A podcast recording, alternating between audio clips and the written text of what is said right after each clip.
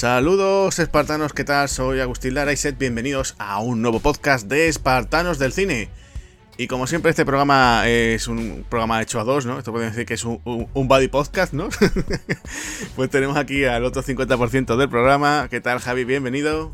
Hola, muy buenas Agustín, muy buenas a todos. Pues como siempre digo, ¿no? Deseando, ¿no? Deseando estar aquí y sobre todo, mm, pues lo que tú has dicho, ¿no? Un buddy podcast. Y esta película no es que sea un buddy cop podcast, ¿no? Lo que vamos a traer, ¿no? Ni una buddy movie. Pero bueno, tiene ahí un protagonista y con otro que están ahí enfrentados los dos casi al 50%, ¿no? Compartiendo la pantalla. Pues sí, sí, exacto. Hoy vamos a hablar de Operación Swordfish, ¿no? Esta cinta del año 2001, protagonizada por John Travolta, Hugh Jackman, Halle Berry y Don Cheadle. Y bueno, pues como siempre, vamos a decir aquí en nuestros eh, espartanos y aquellos que nos estáis escuchando por primera vez que por supuesto habrá spoilers.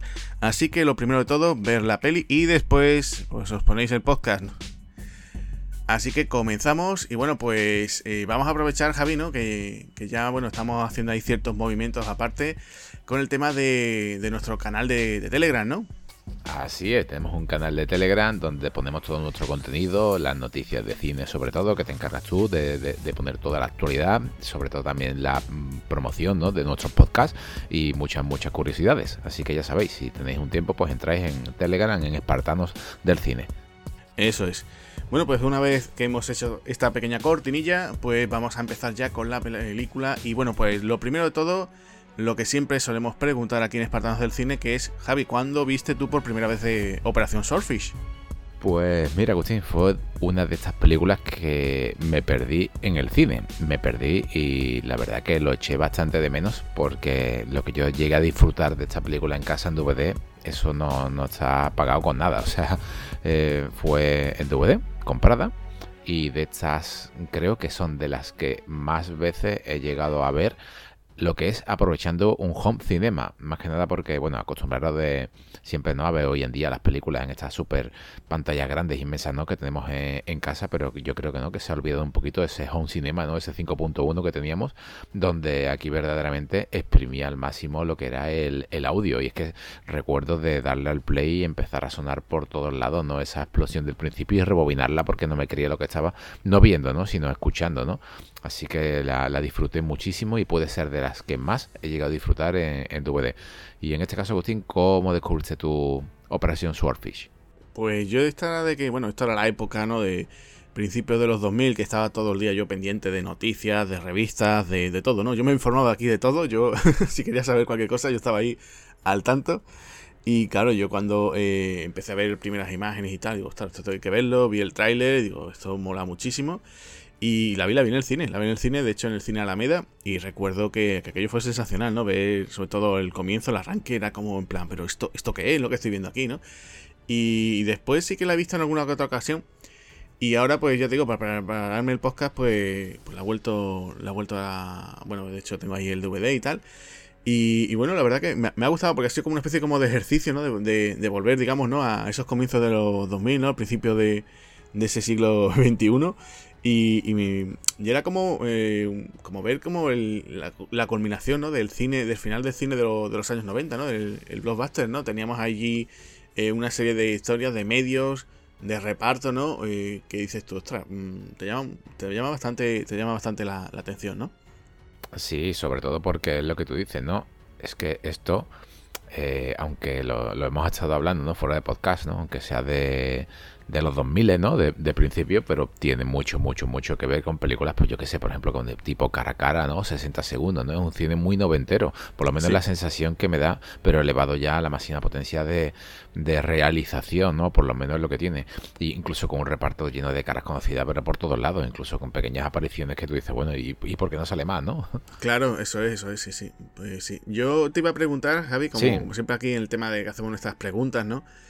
Eh, ya que has sacado tú el tema, ¿tú crees que esta podría ser como la última película del cine de los 90 de acción? O sea, ¿podría decirse que, el cine de, acción, lo que conocimos como ese eh, blockbuster, ¿no? Como se convirtió en los 80, digamos, en el rey, ¿no? El género eh, que, por excelencia, ¿no? Que funciona tanto en la taquilla y que después llega a los 90. ¿Tú crees que podría ser esta la última? Siempre se dice, ¿no? Que cuando empieza una década el primer año, ¿no? O casi el, segundo, viene de, del anterior, ¿no?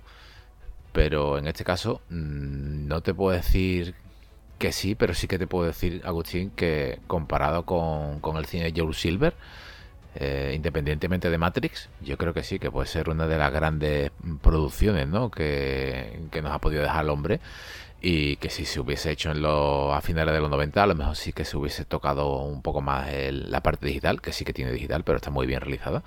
Pero yo creo que sí, que no, que es una gran, en general yo creo que es una gran película de acción, ¿eh? Sí, yo es que te lo comentaba al caso de que, bueno, eh, estamos como, te digo, el estreno de la película eh, fue el día, eh, bueno, el, fue en verano, ¿no? Creo que fue el 20, el 20 de julio, ¿no? De 2001. Eh, sabemos la fatídica fecha, ¿no? De, del 11 de septiembre, ¿no? Y de hecho esta película en muchos cines, en muchos países se, llegó a, quitar, ¿no? Por, todo el tema de la más la, temática que trata, ¿no?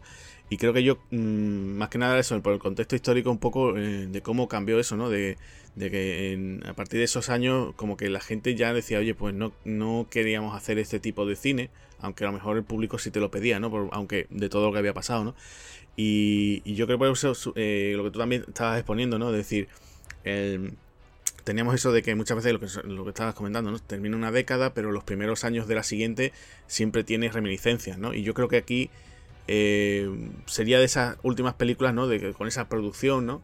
así tan eh, de blockbuster, ¿no? Grande, que, que, yo creo que se quedó ahí un poco, ¿no? Que yo creo que ahí hubo un pequeño impasse, ¿no? Que hasta que después a lo mejor eh, llegaron, por ejemplo, la, las secuelas de, del caso Bourne y todo esto, no se volvió a, decir, bueno, pues el cine de acción va a ir por estos derroteros, ¿no?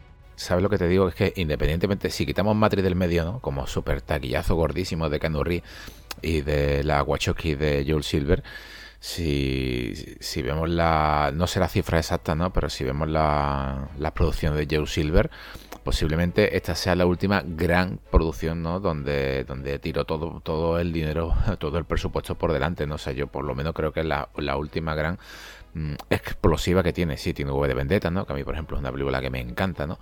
Pero luego ya va, ya va a menos, ¿no? Porque Speed Racer sí que también echaron ahí un dinero, pero no, no cojo en taquilla. Y respecto a lo que has comentado, eh, mira, por esa época también, no sé si, si bueno, lo recordaréis, pero Spider-Man también tuvo una, unas escenas en las Torres Gemelas que también quitaron, ¿no? Incluso otra película de, de Arnold Schwarzenegger, ¿no? Que hacía de bombero, ¿no? también tuvo una mala repercusión en taquilla. Eh, por el tema terrorista, ¿no? O sea, es una, es una temática que siempre ha pasado, ¿no? O sea, ocurre un hecho, hay alguna película que se va a estrenar, ¿no? Y fíjate todo, ¿no? Incluso con, con, el ataque de las arañas de más de 100 pies, ¿no? Le cambiaron el nombre, ¿no? A Attack, ¿no? Al final, ¿no? Le pusieron un nombre distinto sí. porque podía, podía ser, ¿no? O sea, era un poco ofensivo, ¿no? Para lo que había pasado en, en el 11S. Y fíjate tú que después se han hecho películas, ¿no?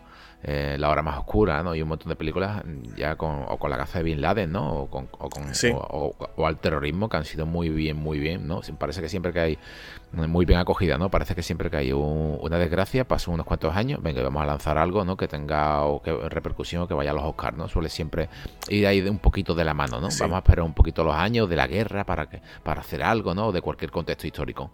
Sí, sí, bueno, pues la verdad que esas cosas que, bueno, en fin, nosotros lo, lo vivimos, ¿no? En aquel momento sí. y, y, bueno, en fin, vamos a pasar, digamos, a, vamos a volver a, a, lo de la película. Sí. Y bueno, pues vamos, eh, sobre todo yo creo que el comienzo, ¿no? Creo que es una de las cosas más brutales que tiene la película. Yo cuando tú viste la escena del bombazo, yo ya te digo, yo la vi en el cine, yo recuerdo que, que con uno de los amigos que iba, el tipo pegó un grito y yo, ¡ah, qué guapo esto! Claro, yo me acuerdo que, cuando la estaba viendo dije, joder, como la película sea así, voy a flipar todo el rato, ¿no? Y, y la verdad que me sorprendió mucho. Eh, ¿A ti te sorprendió también o tú dijeras, ostras? Porque además es una cosa que era como volviendo a utilizar la, la tecnología de, Matrix, ¿no? Pero dándole una algo nuevo, ¿no? O sea, ya estábamos un poquito, se había mucho el efecto bullet time, ¿no? Y ahora tenías este, este bombazo así de esta forma. Eh, ¿Tú cuando lo viste te, lo esperabas así? Además así, te sopetó en la película tal y como empieza, porque además es brutal, ¿no? El comienzo, yo creo que uno de los comienzos más brutales de una peli de ¿no? Pues mira, no me lo esperaba. De hecho, es de las pocas películas que yo le he dado para atrás. O sea, para atrás. He cogido y, con el mando de distancia eh, he parado la película, he parado eso y le he dado a rebobinar porque no me creía lo que estaba viendo y sobre todo escuchando. O sea, en el cine tuvo que ser un espectáculo exagerado. Eh, yo sí te digo que, que, claro, viendo esto, ¿qué es lo que te vas a esperar, no? O sea, ya aquí todo lo que ha hecho, ¿no? El Dominicena, ¿no? Junto con, con Joe Silver ahí poniendo pasta, tú dices, bueno, ¿cómo se va a superar esto, ¿no? Y bueno, no es que se supere en, en Time Ballet, ¿vale? No, no, lo supera en Time Ballet, ya no, no es Matrix, no vamos a poner aquí el Time Ballet a todas horas, ¿no? Pero sí que sí que luego en su parte final dice, bueno, pues ya que, ¿qué es lo que nos queda, no? Venga, pues vamos a coger un, autobús y vamos a, a, elevarlo por el centro de una gran, de una gran metrópolis, porque es que ya no, no podemos hacer nada más espectacular. Pocas películas en Agustín he visto yo que tengan un comienzo tan espectacular y que luego no es que decaiga, pero es que ha dejado muy alto el listón. De hecho, mira, se me ocurre otra exactamente que también me pasó lo mismo. Esta sí que la vi en el cine, de hecho la considero una de las mejores películas de, superhéroes que, existen. Eh, con Hugh Jackman me pasó exactamente lo mismo en X-Men, ¿no? En X-Men 2, ¿no? La, segunda parte, donde ese principio, ¿no? En ese asalto a la Casa Blanca, eh, yo quedé totalmente, totalmente extasiado. O sea, dije, madre mía, digo, cómo están rodando esto, ¿no? O sea, aquí el, el director Brian Singer, es que no, no, sé cómo esto me lo va a mostrar mm, mejor, ¿no? Durante el resto de la película. O sea, fíjate todo, ¿eh? Dos películas y las dos de, de Hugh Jackman. Pocas veces ¿eh? se ha hecho algo tan tan espectacular porque es que la película ha empezado casi por el final. O sea, esta escena la llegan a poner en el tercio final, donde verdaderamente va, ¿no? Porque hay una especie de flashback, ¿no? Sí, sí. Y, y, ya pues sería, imagínate, imagínate, ¿no? Mezclas explosión con autobús volador y ya pues te vuela la cabeza, ya estás totalmente mm, con extasiado. O sea, lo, que estás viendo ya en pantalla no llega ni a, ni a creértelo, porque es que precisamente cuando uno va a ver una película de, de este tipo de, de, género, ¿no? Lo que espera es esto, explosiones y espectacularidad. Claro. Sí, la verdad es que es una buena combinación. Y bueno, mira, ya que has mencionado a Hugh Jackman, yo te iba a preguntar también, ¿a ti te ha pasado como a Hugh Jackman en, la película, la, la, escena, la escena esta de No, no, no, no, no es la que tú piensas. ah, me creí, me creí. Claro, tú te voy a decir que la escena de la entrevista de trabajo, no, hombre, no. Eso, no, eso es, digo. Eso, sí, no, les voy a decir, no. Además, tenemos que decir aquí a nuestros espartanos que, que en aquella época Javi y yo estábamos en la academia estudiando, o sea que yo creo que, también ¿no? algunos dirán, no, tú estás estudiando esto por, por esto de la escena esa, no, no, no. No, no, no, ni mucho menos. Eh, no, yo te voy a preguntar si alguna vez has jugado al golf en toalla, como hace Hugh aquí. pues no, mira, ni he tenido una entrevista, te lo digo, ni he tenido una entrevista de trabajo al estilo Hugh Jackman, ¿vale? No, no, no creo, no que eso se estile mucho por por el mundo informático y tampoco he jugado al golf con, con, toalla. De hecho, no, no he jugado al golf, ¿no? De chico sí que tenía el típico palito, ¿no? Con, con las bolas en casa, pero no, no, no lo he hecho. Vale, vale. No, pues comentar que, que aunque eh, Hugh Jackman, por lo visto, ahí se ve la escena, ¿no? Que juega en plan torpe. Eh, la que tuve que aprender a jugar al golf fue Halle Berry, pero o sea, aunque él no tenía problema. Y la escena de la entrevista, pues por lo visto dice que cuando la hicieron eh, estaba la, esposa de Hugh Jackman allí y, dice que, estaba la actriz un poco nerviosa, la que tenía que hacer la escena con, el actor y, dijo la actriz que no, la, mujer de Hugh Jackman le dijo, no, no, tú tranquila, que no, no pasa nada, pásatelo bien y ya está. Así que eh, fue, fue la cosa. Y bueno, pues ya, que hemos puesto así un poco picante la cosa, eh, te iba a preguntar, la escena de Halle Berry, ¿tú, tú, te lo esperabas o no te esperabas ese momento? Porque... Hay que decir que Halle Berry es verdad que en el último Boy Scout eh, hacía de stripper, ¿no? No sé si la gente se acordará. Eh, pero la, chica que sale del bailar, ¿no? Cuando ella sale ¿no? en su escena de baile, era una doble de cuerpo. Entonces, em, podemos decir que esto era uno de esos desnudos así muy, muy deseados, ¿no? Por, parte del público. Así que no sé si tú te lo esperabas o no. Yo es que recuerdo que, había leído noticias y tal, y claro, ya, ya, sabía un poquito, ¿no? Ya me habían hecho el spoiler, ¿no? Pero no sé si tú cuando lo viste dices, oh, anda aquí se ve que es excesivamente forzado. No sé si te, si te das cuenta, porque además es forzado y necesario. Porque si a lo mejor se llega ella a estar en la piscina, ¿no? Bañándose o algo, sale del agua, tú dices, pues mira, me lo creo, ¿no? Pero de repente está leyendo y pone, y pone el libro en una posición un poco, un poco incómoda, tan incómoda como se le ve a, ella. De hecho, estaba en, el, en las escenas del cómo se hizo del DVD, que hay que decir que el DVD pues tiene varios documentales, ¿no? Están bastante interesantes. Sí que se le ve a ella bastante, bastante nerviosa. ¿eh? Fíjate tú que hay otras estrellas, ¿no? Eh, que lo que hacían en este tipo de escena cuando no quería que se le mostrasen algún pezón o algo, que se ponían como unas tiritas, ¿no? Una, unos paradrapos o algo así en, el pecho, al estilo, por ejemplo, Julia Roberts, ¿no? Que se me ocurre ahora mismo en alguna película. Eso es muy típico, ¿no? Ponerse algo así para que en pantalla no llegue a salir, ¿no? Eh, aquí sí que vemos a Halberry que sale preciosa, ¿no? En toda la, película. Es una actriz que nosotros ya hablamos de ella, ¿no? En, la tercera parte de, John Wick, que de hecho lo, comentamos, ¿no? Que ojalá, ¿no? Ojalá hubiesen hecho un spin-off. Está muy bien lo de Ballerina Lo, que se está haciendo, ¿no? O, la serie, pero ojalá ¿no? que se hubiese hecho un spin-off ¿no? de, su personaje, porque se lo, se lo merecía así con los dos perros no atacando y, aquí en esta película yo creo que se luce no físicamente se luce mí es una pedazo de, actriz pero se le notó incómoda y Agustín según creo que me comentaste no esa escena costó una pasta Sí, bueno, eh, se supone que lo que tú dices, ¿no? en el, si veis el cómo se hizo, ella incluso llega a decir, ¿no? Que, le asustaba mucho el tema de que estaba nerviosa. Eh, pero después, por otro lado, eh, lo que quería decirte era que el personaje de Ginger, la verdad que la chica mm, está muy bien porque o sea, muy bien, aparte de, de, que Halle Berry, el bellezón que es, pero eh, fuera parte de eso, también el personaje, cómo está construido, porque eh, durante toda la película juega un poco con el engaño, sabes muy bien por dónde, de qué juega, ¿no? A dónde va y tal. Cierto. Y, y no es la, simplemente la chica guapa, ¿no? O sea, ella va jugando un poco con ese rol, pero va dando ciertas cosas, ¿no? Y, bueno, lo que comentaban era eso, que, que por lo visto le habían, había un rumor de que le habían pagado medio millón de dólares para hacer ese, ese topless.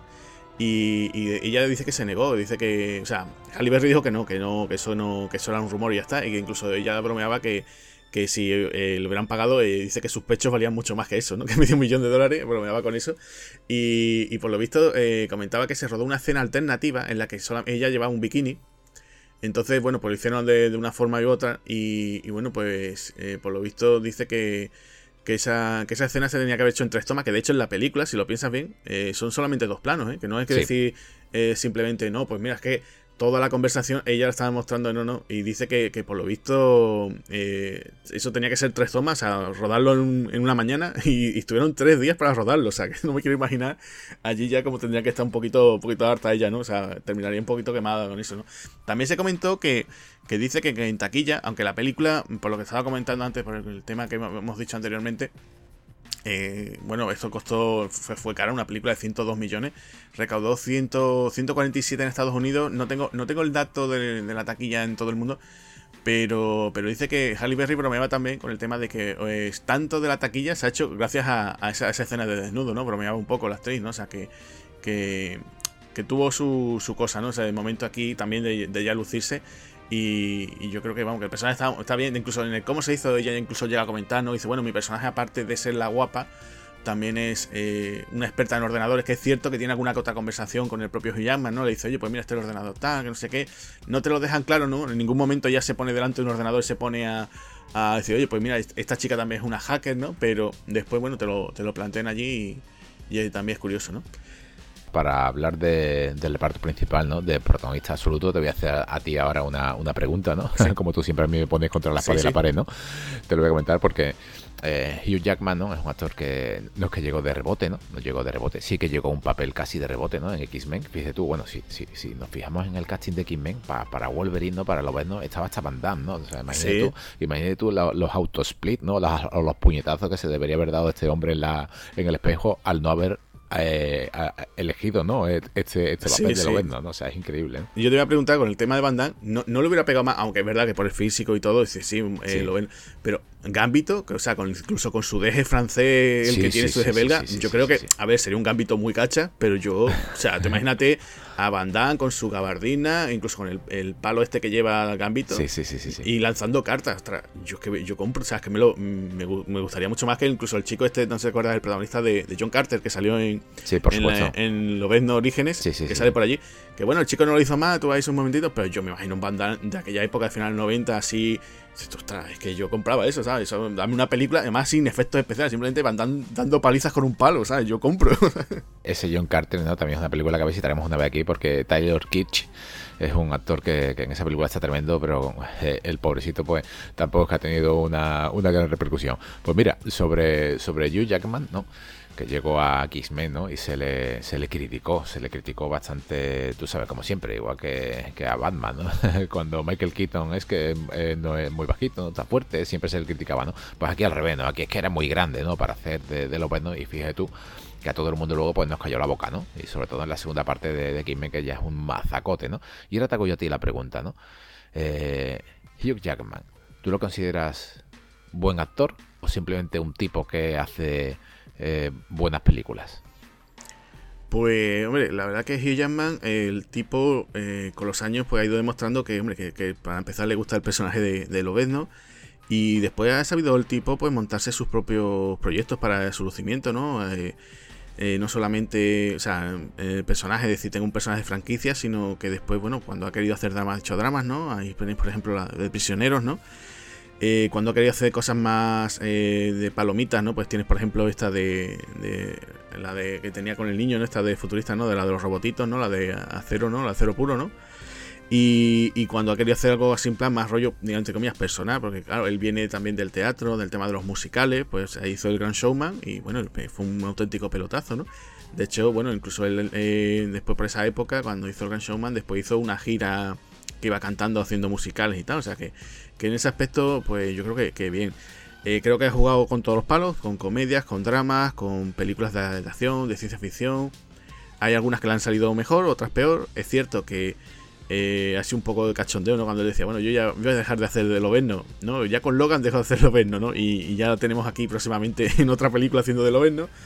Pero bueno, eh, yo creo que sí, que hombre, que mal no lo ha hecho. Después siempre es verdad que se, se le achaca mucho el tema, ¿no? Ay, ese parecido que tiene con Clint ¿no? Muchas veces la gente dice, oh, digo, bueno, a ver si tiene ese cierto parecido que nunca, nunca ha querido decir, ¿no? Pues voy a hacer un remake de Harry el Sucio, ¿no? O voy a hacer eh, un Spaghetti Western, ¿no? ¿no? No, ha querido, menos mal, no ha querido tirar por esos derroteros. Eh, no sé, creo que no ha dado todavía el salto a la dirección, pero bueno, podría ser interesante verlo, ¿no? Eh, a ver cómo, se maneja en ese aspecto. Pero bueno, ha hecho, ha hecho todo un poco. Y es verdad que, bueno, que, el tipo pues sigue haciendo sus cositas. Es verdad que siempre eso tiene el personaje ahí de, de, lo ves, ¿no? Pero bueno, eh, aquí estaba como comenzando. De hecho, ya digo, en el, en el cómo se hizo se ve que el tío lo estaba alucinando, estaba flipando. Dice que se lo pasó muy bien rodando con Travolta, porque fíjate tú, Travolta otro que también le gusta cantar, y estaban todo el rato cantando y bailando, o sea que tú imagínate estos dos, vamos, digo, ponle una cámara y ruedas ahí, ¿no? Eh, Hugh, Hugh y, John, el musical, ¿no? Pues allí estaban los dos. Y, la verdad que, que creo que mal actor no, ¿eh? O sea, eh, lo que pasa es que puede ser que a lo mejor eh, se, han, quedado, entre comillas, un poquito más encasillados en ese aspecto en el personaje de Loveno, ¿no? Que por eso, de hecho, la gente dice, no, bueno, si el día de mañana hay que cambiar a lo vendo, pues a ver quién es el actor ¿no? que, lo, que lo sustituye, ¿no? Va a ser complicado, ¿no? Entonces, eh, yo creo que está simplemente eso, o sea, queda un poquito más encasillado. a lo mejor no, no tiene ahora otros papeles que a lo mejor dices, oye, pues Los Miserables, eh, yo qué sé, o cualquier otra, ¿no? Eh, tiene cosas, pero lo siempre más recordable es esto, ¿no? Coincide contigo, ¿no? Me, encanta. son dos películas que no son de acción. Y ya sabe, bueno, y el público, la audiencia, sabe que nuestro género siempre es la predilecto de la acción. Pero yo voy a recomendar dos películas, que es El Truco Final es una película que me encanta, ¿no? Me encantó su, su personaje, no voy a desvelar nada de la película, pero es una película para verla, ningún tipo de spoiler. Y sobre todo también en Prisioneros. Eh, yo creo que aquí Denis Villeneuve sacó absolutamente todo el potencial que tiene Hugh Jackman. Yo nunca en la vida, Agustín, me hubiese imaginado eh, lo que me llegó a mí transmitir el personaje de Hugh Jackman en esta película. ¿eh? Con una película de que no tiene acción, ¿no? tiene absolutamente nada de acción, pero las expresiones, la cara, la desesperación, todo el tono que tiene la, la, película, bueno, y luego perfectamente interpretada. ¿no? O sea, para mí, eh, de hecho, considero que Prisionero es una de las mejores películas que se, que se hizo en, el, en la década pasada. ¿no? Y ahora, Agustín, otra pregunta que te voy a hacer, porque ahora me voy a, voy a hacerte una pregunta sobre, sobre Marvel, porque si vemos el reparto, estamos viendo que por lo menos no aquí hay es una película muy marvelizada porque tenemos cuatro actores que han estado en Marvel, ¿no? Que tiene, cuéntame sobre dos de ellos, ¿no? Y cinco, y cinco, tiene hasta cinco. Porque aquí... uno por ahí también escondido. claro, claro, hombre, Travolta es verdad que no, no, lo hemos puesto, no lo han puesto de superhéroe, ¿no? Pero, está de malo. Pero fue malo en, en, el, en el Punisher de, de Thomas Jane. Eh, llaman por supuesto. De hecho, eh, aquí tiene a su compañera también de reparto. Ya habían hecho eh, una entrega de, los X-Men, Con Halle Berry, que fue Tormenta. De hecho, bueno, ella también después fue Catwoman, no sé si te acordarás, aquella Catwoman que se, fue muy criticada. Don Cheadle, pues por supuesto, es, máquina de guerra, ¿no? Que también en el mundo de Marvel. Y, después tenemos también el caso de Vinnie Jones, que no sé si te acordarás, pero Vinnie Jones también participó en una de los X-Men. En la 3. en la 3, que era ese Juggernaut tan, tan grimoso. sí, era un poco grimoso, sí. Era un poquito pero, grimoso. Pero, escúchame, rompía las paredes con un estilo, ¿eh? Sí, sí, sí, no, Benny Jones. Además, de hecho, en el cómo se hizo lo dice, ¿no? Dice, esta es mi cuarta película y digo, dice, y todas las anteriores han sido número uno en taquilla. o sea que yo súper contento. Y la verdad que sí, que, que Vinny Jones comenzó muy, muy fuerte. Eh, hay que decirlo, ¿no? Vinny eh, venía de, del. Bueno, que, él ha sido futbolista, muy famoso, porque también era de estos que, repartía mucha leña, ¿no? Y, bueno, pues había trabajado anteriormente con Dominic Sena en, la anterior película que fue 60 segundos, ¿no? Que, ahí el tipo pues, no decía ni, ni mu, ¿no? Hacía el personaje de la esfinge. Y bueno, pues pegaba, claro, pegaba ese tipo de personaje, ¿no? Y, bueno, pues aquí lo tenemos que me da cierto coraje que, su personaje, o sea, a ver, ya estamos acostumbrados a que en todas las películas, claro, exacto, aquí pelea no hay, ¿no? Hay simplemente una patada que le da Hugh Jackman en el momento y ya está, ¿no? Pero bueno, eh, la película lo bueno que tiene, que como no llega a los 100 minutos, pues es eso, ¿no? Que va todo al saco, ¿no? A, a, lo que ir, ¿no? No se tiene que parar en tonterías, ¿no? Y yo creo que ese aspecto funciona, funciona bastante bien. Y no sé si habría aquí alguien más que estaría metido en el tema de los superiores, pero vamos, yo creo recordar que toda esta gente de los que estuvieron aquí metidos... Bueno, eh, no sé si San Separ... San Separ no, no creo que San Separ no estuvo por ahí. Pero bueno, que estaba bastante bien. Y te voy a preguntar, ¿tienes alguna pregunta más? Porque yo tengo aquí una que, tenía aquí, el, el, as en la manga, que tenía yo aquí una para ti. Sí, sí, sí, sí. Pues mira, esta pregunta puede ser un poco incómoda, pero Dominic Sena vino de, la música, ¿no? De donde suelen venir mucho, ¿no? Por su manera de, rodar mucho, muy videoclip, ¿no? Y, y de sus películas, de, de todo lo que... De todo lo que ha hecho este hombre, ¿no? 60 eh, segundos, Operación Swordfish, ¿no? Terror en la, en, la, Antártida, ¿no? ¿Y tú crees que es su, por decírtelo de alguna manera, tú crees que su despedida, ¿no? Con En tiempo de brujas es justificada? Hombre, la verdad es que es una pena porque eh, yo recuerdo en esa época cuando, cuando hizo esta película Operación Swordfish, Claro, venía eso, como decías tú, ¿no? De, en el 2000 hace 60 segundos. Y es muy, raro que un director así de películas de, alto presupuesto en cada año te sacase una película, ¿no? Entonces estaba con la cosa y dice, oye, qué, bien, ¿no? Yo me alegraba mucho porque es lo que tú decías, ¿no? Eh, Sena viene del mundo del videoclip de hecho, él funda con, junto a David Fincher, fíjate tú, ¿no? Con, David Fincher fundan la productora Propaganda Films, ¿vale? Como, como suena, Propaganda Films se llama la productora. Y entonces esta productora se encargaba básicamente de todos los videoclips que, sacaban ellos, pues iban con esa productora. De hecho, eh, Dominic Sena saca videoclips para Janet Jackson, para Sting y muchos otros artistas. Eh, incluso, bueno, alguna que otra ocasión, pues también eh, hacía también el tema del trabajo de director de fotografía. Eh, ¿Qué pasa? Que, este hombre debuta en el 93, no sé si tú llegaste a ver su debut, que es California, no sé si tú lo recuerdas. Sí, bastante buena, sí. Era una peli, pues, vamos a decir, de, de intriga, thriller, que teníamos por ahí a un Brad Pitt desatadísimo haciendo de, malo, ¿no? O sea, un psicópata. Teníamos a, Juliette Lewis, que por aquella época era la pareja de, Brad Pitt. Y, teníamos por ahí a David Duchovny, o sea, era el agente Malder, ¿no? Lo teníamos aquí. de, mermado, ¿eh? De mermadete, sí, sí, sí, sí. Era curioso verlo. Y bueno, pues mm, fue una peli que es verdad que no que fuese ningún taquillazo, pero en su momento mm, tuvo cierta notoriedad. También es verdad que era la época de, de, que Brad Pitt estaban hasta todas las carpetas de las adolescentes. Y claro, cualquier cosa que hacía, cosa que, ¿no? Que tenían que ver, ¿no? Aunque fuese, yo qué sé, Brad Pitt comiéndose un bocadillo. Pues eso tú lo vendías y, y las chicas lo iban a ver. Porque es verdad, era el momento, ¿no? O sea, igual que le pasó en los comienzos a DiCaprio, ¿no? Eh, que había que hacía, el, el chaval intentaba desmarcarse y dice, no soy solamente un guapito ¿no? Un chico guapo, sino que también, ¿no? Y entonces, bueno, pues aquí también le pasaba también al caso de Brad Pitt. Y claro, pues hasta el año 2000, o sea, siete años que se pasa ahí eh, en Dique Seco, digamos, Dominic Sena como director de cine y llega a 60 segundos, que a mí es una película que me parece muy simpática, muy, muy divertida. Es cierto que no está, digamos, a la altura de las anteriores que venía haciendo Nicolas Cage, pero bueno, en una cinta eh, también con muchas caras conocidas, Jerry Bruckheimer en la producción. Era un producto especialmente para verano. Y llega, claro, y además por eh, Jerry Bruckheimer, de productor, eh, yo no sé si el propio Joe Silver estaría viendo cosas de 60 segundos que dijo, oye, yo quiero fichar a este tío. O sea, mm, yo creo que un Swordfish eh, te hubieras cambiado el logo de Joel Silver por, el de Jerry Bruckheimer y casi, casi es, muy, también, yo creo que también es la película más Bruckheimer que tiene Joel Silver también, ¿no? Por, por la foto, o sea, tiene cosas que es verdad que también muy de también de, de Joel Silver, eso es cierto, pero por otro lado tiene cosas también muy, muy del propio Bruheimer, ¿no? A lo mejor en Bruheimer hubiera puesto pues más canciones o más hubiera metido un más bombazo, pero, pero, pero es muy de eso, ¿no? Y entonces, claro, después de, estas dos películas, dices tú, ostras, pues pecaba que continuara, ¿no? Este hombre con el trabajo, ¿no? Y hasta el 2006, que no hizo eh, A Normal Life y después todo también una película para televisión que, que se llaman 13 tumbas, pues se queda ahí un poco eso, ya digo, otra vez en dique seco, hasta que llega también la de Wipe Up, ¿no? Esta que es la de Misterio, Misterio en Alaska, me parece, ¿no? Que, que es la que tú me mencionabas con Kate Beckinsale, que es una película que, bueno, yo, yo la vi de estas que diciendo, bueno, no sé, por ver a esta chica que también, eh, Kate Beckinsale también tuvo su momento así como de heroína de acción, ¿no? Con las pelis de Underworld. Y dices tú, bueno, pues mira, estaba entretenida, yo no sé si tú la has visto, pero tampoco es que me pareciese, oh, una super película.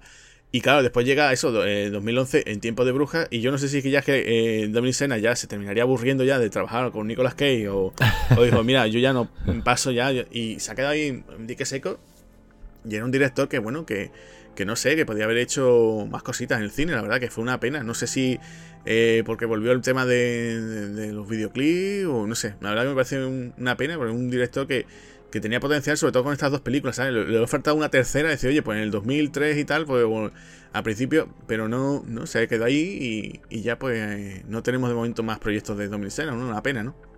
Sí, una, una lástima. ¿Y qué pregunta tenías por ahí, Agustín? Bueno, pues hay que decir, ¿no? Que Swordfish, ¿no? Esa traducción sería el pez de espada, ¿no? Entonces yo te quería preguntar, ¿a ti cómo te gusta el pez de espada? ¿La plancha o empanada? este tipo de preguntas. Pues mira, yo me lo como siempre a la plancha, el, el pez de espada. Y ahora volviendo al reparto, que el reparto es para hacer un, un podcast, un especial solamente de él. No, hay un, hay un personaje aquí que sale, ¿no? Un personaje que sale que cuando, cuando me lo encontré dije, anda, mira, es Sam Shepard, ¿no?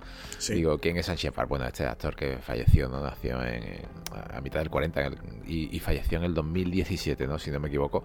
De, de Sam Shepard voy a mencionar dos películas, ¿no? O sea, este hombre es puro cine, ¿no? O sea, no, no hablar de él también sería un podcast, pero voy a, voy a recomendar una película que es española, ¿vale?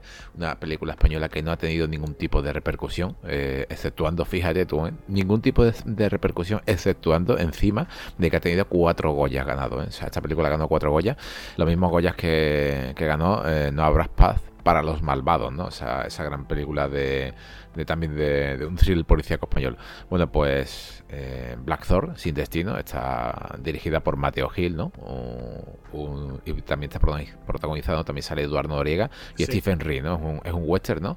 Un western, por decirlo, un western boliviano, ¿no? basado en, en, digamos que en los últimos años de Bash Cassidy, ¿no? Ese ladrón, ¿no? Que, que existió, ¿no? ¿no? hace relativamente mucho tiempo y, y, yo os invito a que veáis la película porque tiene incluso en la, en la parte de la sala un tiroteo que es bastante, bastante bueno, ¿no? Y su personaje pues es un, digamos, eh, el típico ocaso ¿no? de, del western. Y luego también recomiendo una película que es más moderna, del 2014, ¿no? que se llama Colin Julie, que es Frío en Julio, que es una película menor, ¿no? O sea, una película que está Está protagonizada por Michael C. Hall, ¿no? Que es este, Dexter. Este Dexter, o sea, él, es Dexter, ¿no? Es el actor. Y luego también sale Don Johnson por ahí, ¿no? Donde hay un asesinato de un niño, bueno, de un, de un joven, ¿no? Y por ahí hay una, una especie de venganza. Y el director es Jim Mickle que este director pues, es un director de serie B, ¿no? Y yo siempre recomendaré, pues, Land, ¿no? O sea, tal como suena Land, que es una película del 2010 de vampiros, rodada con muy, muy, muy poco presupuesto, pero que a mí me, me, encantó, ¿no? Y luego aquí, pues, tenemos también a muchas, a, máscaras así también conocidas, ¿no? Porque sale, ¿no, Agustín? Cierto primo, entre comillas, feillo, ¿no? De uno de los actores mejor pagados y más locos de, de Hollywood, ¿no? Eso es, sí, sí. Aquí el primo de Tom Cruise vuelve otra vez. William Mapotter a Espartanos del Cine, ¿no? Ya lo tuvimos en Minority Report. Y Mapotter, bueno, pues es uno de esos eh, malvados que tiene eh, Travolta por aquí, ¿no? Eso. Eh, bueno, decir masilla, ¿no? Simplemente uno de esos del equipo, ¿no? Que lo tenemos, además muy reconocible el hombre. De hecho, aparece en la famosa escena de la, del bombazo. Y hay alguno que otra cara más, ¿no? O sea, mencionado aquí también a, a Vinnie Jones. también comentar que estaba esta chica, Andrea de Mateo, que sobre todo salía en la serie de Los Sopranos que, aquí interpreta ese personaje, ¿no? Que es la ex esposa de, Hugh Jackman, ¿no? Que además es súper desagradable, ¿no? Sí, sí, sí, sí, Esta chica, ¿no? Y me hace mucha gracia el momento... Eh, por lo visto dice que, que ese Dominic Sena le dijo, mira, haz que el público te odie de inmediato, ¿no? Y dice que todas sus escenas las rodó en un día, porque además es verdad que tampoco tiene mucho, mucha aparición, ¿no? Eh, pero su personaje es súper odioso, ¿no? Y, y la chica llegó, eh, estaba por aquella época eso, rodando Los Sopranos, que era ese personaje de Andrea La Cerva, ¿no? Que, que quedó muy bien ella. Y después, bueno, salió incluso en el spin-off de Friends, ¿no? En Joey, que interpretaba a la, a la, hermana de Matt LeBlanc. Y, y, bueno, tiene una película que también me gustaría ver si un día podemos traerla aquí, que es el, el remake de, ¿no? de Asalto al Distrito 13, ¿no? Aunque hablaremos también de la de, la de Carpenter, pero también el remake estaba muy bien y ella también tenía un rol allí. Y de esas chicas que que para chicas de carácter pegaba muy bien, ¿no? Y aquí, pues eso, es la ex, que además se casa con un productor de cine para adultos. Me, hace mucha gracia esa escena, ¿no? Cuando está Don Cheadle con los informáticos de su, de su departamento y le dice, ah, ¿sabe usted que la ex eh, es ahora la, nueva reina del porno? Y saca una cinta de vídeo, me ese momento y dice, bueno, ¿esto qué es, no? Y bueno, ya como curiosidad, ¿no? Ya por ponernos así, actualmente pues es verdad que, que Drea de Mateo pues tiene una, una cuenta estas de contenido erótico en, OnlyFans, o sea, que tú imagínate, ¿no? Las casualidades de la, de la vida, ¿no? O sea, fíjate. Y, y no sé, bueno, no sé si querías tú destacar a alguien más. Sí, bueno, yo, aparte de Shepard, también comentar el, el actor que hace del del ayudante, ¿no? De Shepard, que es Ty Donovan, que es uno de estos tipos que también la gente recordará en los 90 porque eh, hizo también sus papeles. Pero sobre todo en, en, Friends, ¿no? Se dejó también ver una serie de, episodios y, bueno, pues lo tenemos allí haciendo como ese mano derecha, ¿no? De este tipo que después también tiene un final también bastante, bastante malo, ¿no? Tiene su coche pega y una explosión también importante, ¿no? Voy a destacar, ¿no? Aquí a un personaje que sale muy poquito, ¿no? Que es mm, Rudolf Martin, que este este chico, ¿no? Que lo, hemos estado hablando fuera de micro, ¿no? Que parecía como si fuese J. Purefoy, ¿no? Pero lleva este, es, también así, digamos, de, la misma envergadura y sobre todo el, pelado, ¿no? Eh, fue el malo, fue el malo de la, creo que fue, si no me equivoco, la tercera temporada de Navi, ¿no? Investigación criminal, ¿no? La, la serie de, de Mark Harmon, que además tuvo, sin decir ningún tipo de, de spoiler, ¿no? Tuvo un, una repercusión en lo que eran los protagonistas principales bastante, bastante importante, ¿no? O sea, fue un personaje, digamos, que fue uno de los de los mejores malos, ¿no? Para mí que ha tenido la, la serie Navi, que no sé ya cuántos años lleva en pantalla, ¿no? De el Donald P. Belisario se, tiene que estar poniendo las botas, ¿no? Y fíjate tú que es un spin-off, ¿no? Esta serie, ¿no? De, de, otra, ¿no? y sobre todo, sí, sí, sí. Y, eh, y eh, me parece también curioso, ¿no? Porque el personaje este, ¿no? Es un súper informático, ¿no? Y está interpretado, por él, ¿no? Rudolf Martin, ¿no? Pero está interpretando a Axel Torvalds, ¿no? Torvald que recuerda bastante, ¿no? A Linus Torvald que Linux Torvald fue el que, pues, eh, a principios de los 90, ¿no? Fue el que hizo el código de, de, lo que es el sistema operativo Linux, ¿no? Linux pero con S, ¿no? O sea, con él, él no se llama Linux sin S y el sistema operativo le puso Linux, ¿no? O sea, un, un, tema informático, ¿no? Que tiene aquí la, la, la película de por medio. Pues sí, sí, la verdad es que es una, curiosidad también comentar, ¿no? Que la escena que tiene él, ¿no? Cuando está, cuando lo atrapan, que es muy tonta, ¿no? Cuando, cuando después de la explosión, ¿no? Yo también, bueno, ahora sí que hablo del tema de la explosión, quería comentar una cosa al principio, pero bueno. Eh, cuando a él la atrapan, ¿no? Dice cuatro días antes, ¿no? Que está en el aeropuerto, la forma de cómo él está viendo en la aduana, el ordenador, y dice, tenga cuidado, que eso es un equipo muy caro, ¿no? Y, le encuentran el, otro pasaporte, ¿no? Que un poco mm, tontorrón, ¿no? De, Oye, si, si, tienes otro pasaporte y tal, escóndelo bien, ¿no? No lo escondes ahí en un bolsillito del maletín de, de tu equipo.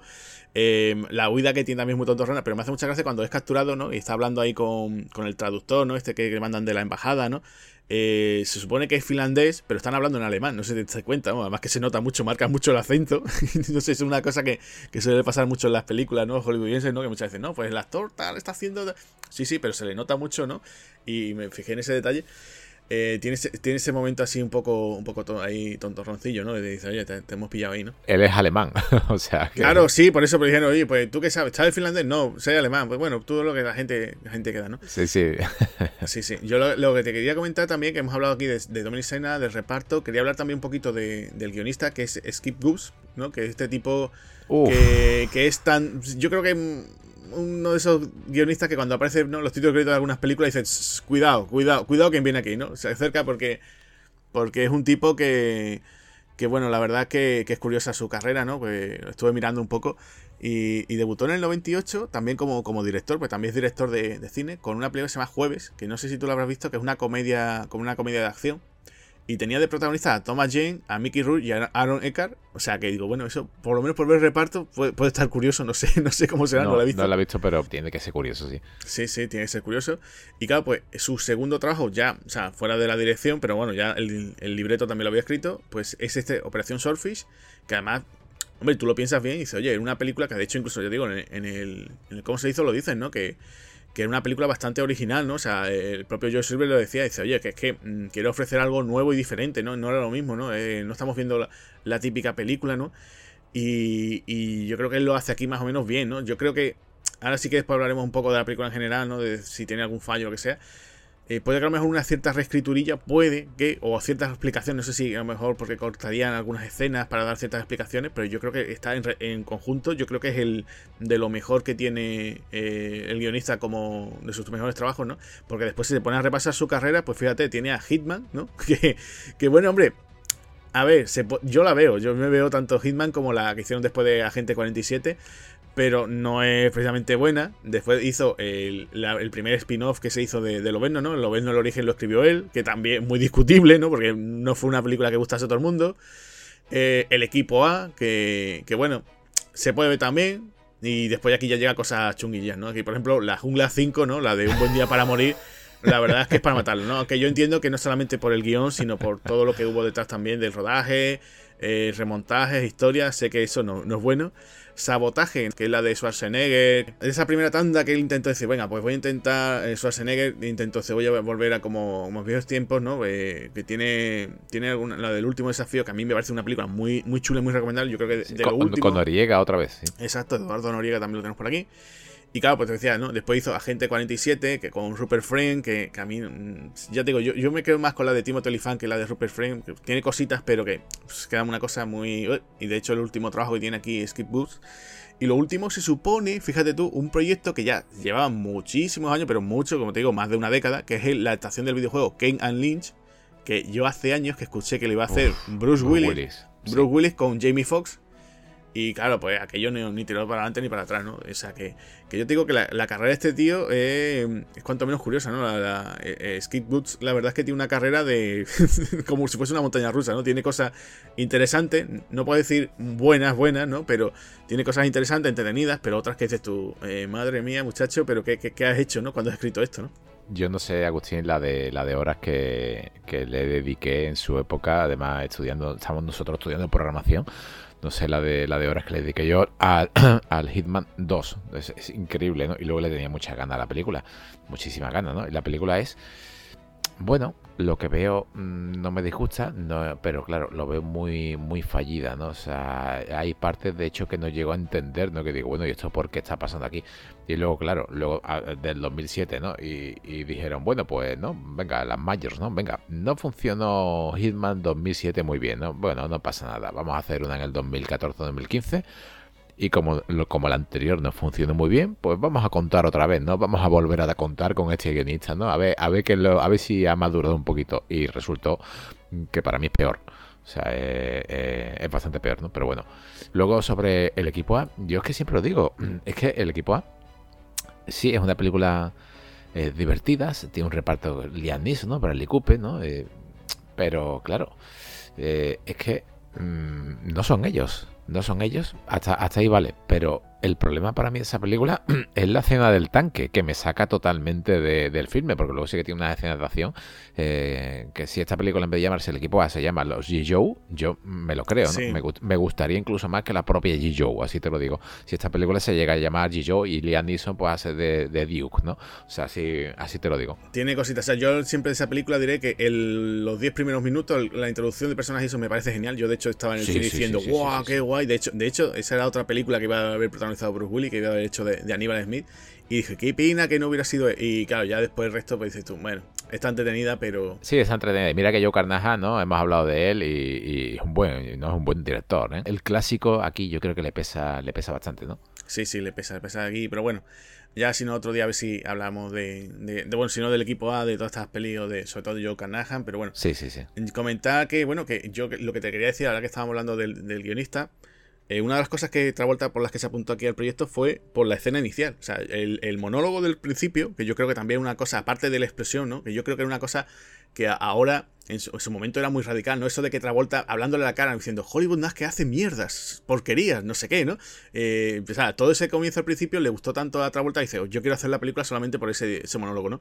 Y es un monólogo muy chulo que claro, que a día de hoy tú te lo pones esa escena, solamente esa escena, simplemente esa conversación que tiene, que además tú la ves y dices tú, ¿de qué va esto? Yo, dice, yo no sé qué va esta película, que sale Travolta, más Travolta aquí hay que decirlo, ¿no? Con un look así, con esa medio melenita, esa mosquita que lleva aquí en la perilla, ¿no? Eh, la, o sea, tiene un look así muy rompedor, ¿no? Hace, hace no es como el villano de Broken Arrow, ¿no? Que tiene, pero es como un, personaje como que, es fascinante, ¿no? O sea, este tío, ¿no? Como, además incluso cuando eh, Axel Thorban, ¿no? El, otro hacker, ¿no? Que sale aquí en la película, te lo dice, ¿no? Es un tipo que te contacta contigo, tú no puedes contactar con él, ¿no? Eh, vive como en otro mundo superior a ti, o sea, él tiene todas las fantasías que tú quieras, todo, y como diciendo, bueno, ¿y este tío qué, me está contando, no? Y claro, te cuenta todo eso y dices tú, eh, ¿pero qué está hablando? ¿De la película? ¿Estás rompiendo la cuarta pared, no? Y claro, te, te, mete, ¿no? Se te atrapa.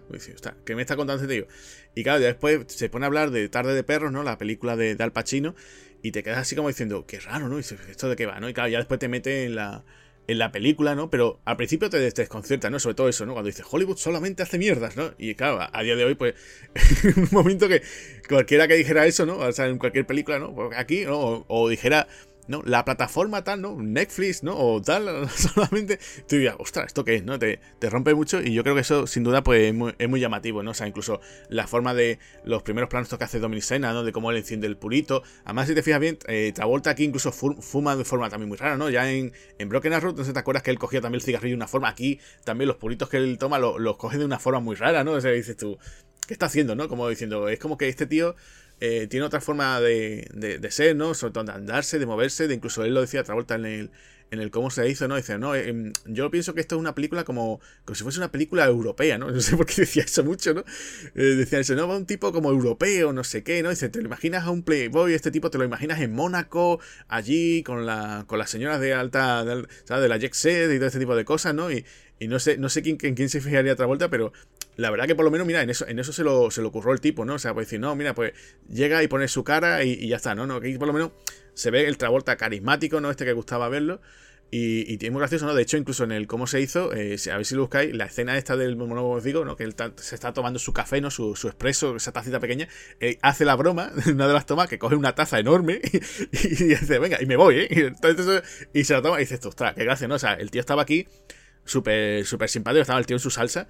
De hecho, incluso el eh, propio Hugh Jackman decía, no, si yo cuando eh, estaba, se estrenó el Pack Fiction o Get Sorty, yo estaba todavía estudiando interpretación y yo me quedaba alucinado con esos trabajos que hacía el tipo, ¿no? Y, y es verdad, ¿no? Aquí se le ve el tío muy carismático, incluso en alguna escena, la escena de persecución del coche eh, el tipo incluso está vuelta, oye, ¿cómo me coloco aquí? ¿Cómo tal? ¿Cómo tengo que poner las O sea, que el tío se involucraba, ¿no? Que no es como, eh, te puede pensar a lo mejor a día de hoy, ¿no? Cualquiera de estas extrañas, ¿no? El propio, el propio Travolta, ¿no? Que también se ha metido en, algunas de estas cintas también así un poco de, eh, de bajo, más bajo presupuesto, ¿no?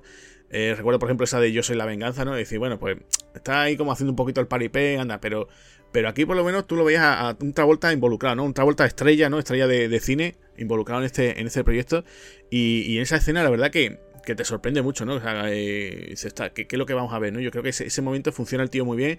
La escena también de la, digamos, el primer cara a cara que tiene, ¿no? El personaje de Gabriel, ¿no? Que es como se llama, con Stanley, que es Hugh Jackman, también es como diciendo, pero ¿de qué va este tío? Porque no sabes en cualquier momento eh, a qué va a hacer, ¿no? Igual que, por ejemplo, lo que decía, ¿no? Ginger, muchas veces eso, dice, parece que es la chica de, de Gabriel, ¿no? Pues se, se besa el besito, después hay un momento que también digamos que le mete mano al propio Stanley, ¿no? Y, está como jugueteando también un poco. O sea, tiene esas cosas que a lo largo de toda la película, pues dices tú, mm, no sé qué me quieren contar, aunque es verdad que mm, creo que va a ir por aquí, pero después por allá, ¿no? Y creo que eso lo bueno que tenía el guion, ¿no? La, gracia, incluso el giro, que a lo mejor un poquito más forzado, ¿no? Yo, yo la parte del final, el, el epílogo final, a lo mejor lo hubiera, lo hubiera interpretado de otra forma, ¿no? Pero pero tiene cosita, ¿no? Yo creo que, no está mal y que puede decir, oye, que, a lo mejor con una reescritura de estos famosos, ¿no? Los doctores estos del guion que siempre se suelen por ahí, ¿no? Si hubiera entrado algún, una reescriturita, yo creo que a lo mejor hubiera quedado el guion un poquito más redondito y, hubiera sido una película un poquito más, ¿no? Porque se, se hubiera quedado más en el recuerdo, ¿no?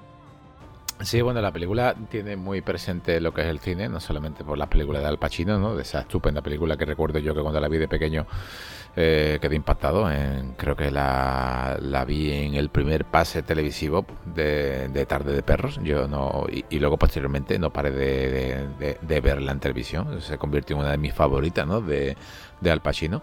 Y, aquí es una película muy hollywoodiense porque también ese monólogo inicial que está hablando ¿no? de Hollywood solo produce mierdas. Bueno, eh, muchos dirán, eh, es que es verdad. Bueno, Hollywood produce mierda, pero es que todo mm, también produce buenas películas, ¿no?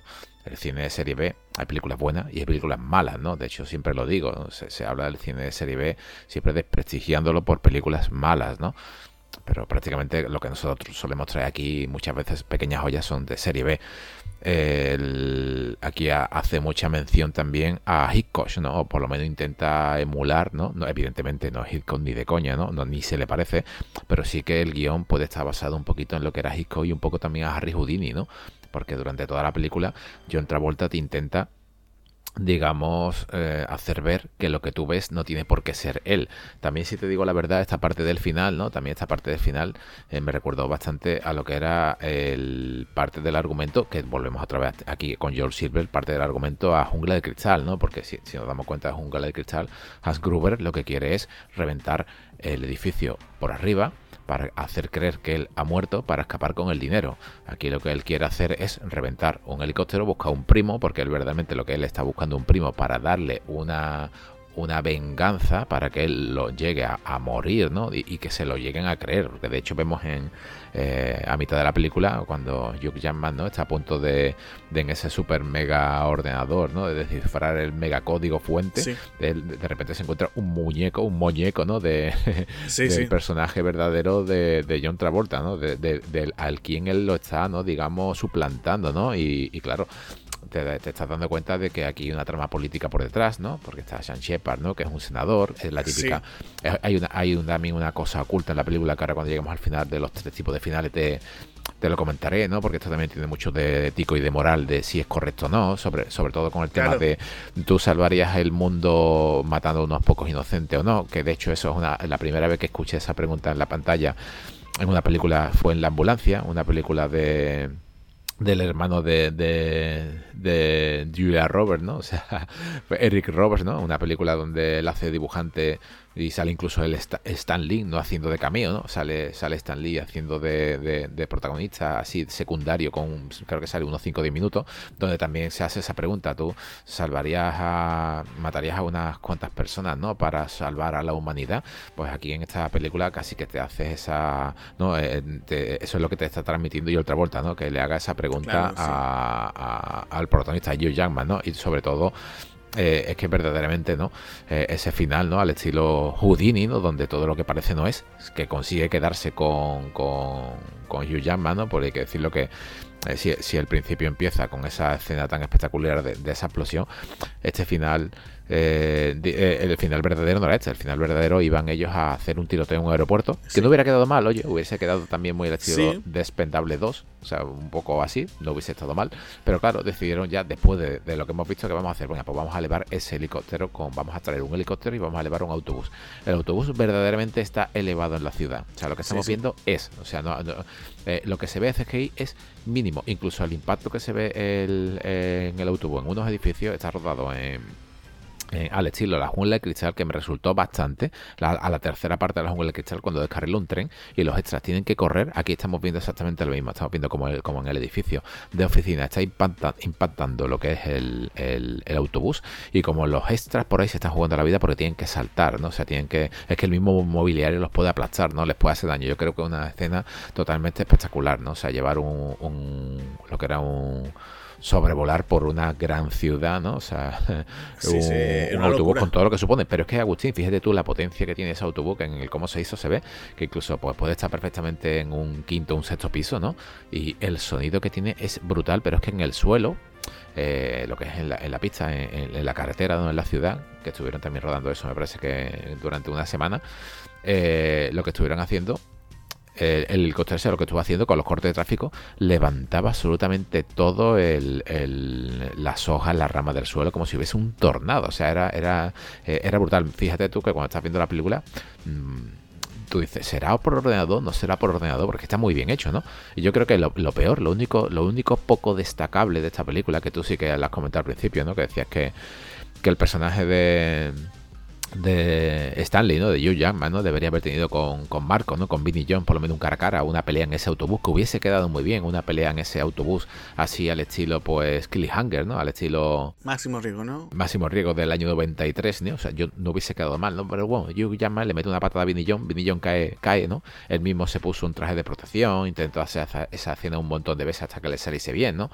Eh, casi que resultó herido, porque se ve como se mete con los brazos por todas las barras. Sí, De, hecho, de hecho, hubo un momento, por lo visto en el rodaje, eh, cuando estaban haciendo el lado del, autobús, que, que él iba a hacer una escena y le dijo otra vuelta, quítate, quítate, llama que a tu especialista porque te vas a matar, vamos. Y menos mal, ¿sabes? Y Vinny John diciendo, pues menos mal que, que, que, tuvo la suerte, ¿no? Pero, pero sí es cierto que, que, ahí se, vamos, además que se ve en cómo se hizo, ¿no? Que utilizaron ahí la típica pantalla azul ahí, pero funciona bien, o sea, ahí los efectos especiales funcionan bien, ¿no? Sí, pues después de todo esto, que sí, el autobús funciona perfectamente, de hecho la caída es real, es una, caída que, que, le hicieron a través de cable, ¿no? Pero es una altura real. Pero aquí es donde está el único efecto especial de la película que tú dices, ese fatality, ¿no? Que recibe Vinny que explota, ¿no? Con, con esas balas otra vez.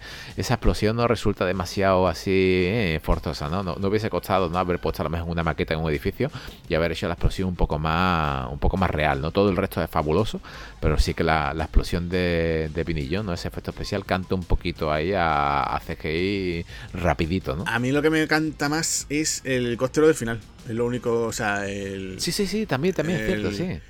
Que, simplemente, o sea, por ejemplo, porque el, el, el costero este que se ve, que, que, viene, ¿no? Ese pedazo del coste, ¿no? Que es un Ericsson iCrane S64, si no me equivoco, y si no, pues le mandamos aquí unas disculpas a, nuestro Paquito Nielsen, porque seguro que, y un saludo también, porque seguro que él sabrá, ¿no? Todo lo que sale aquí de, de helicóptero y todo eso.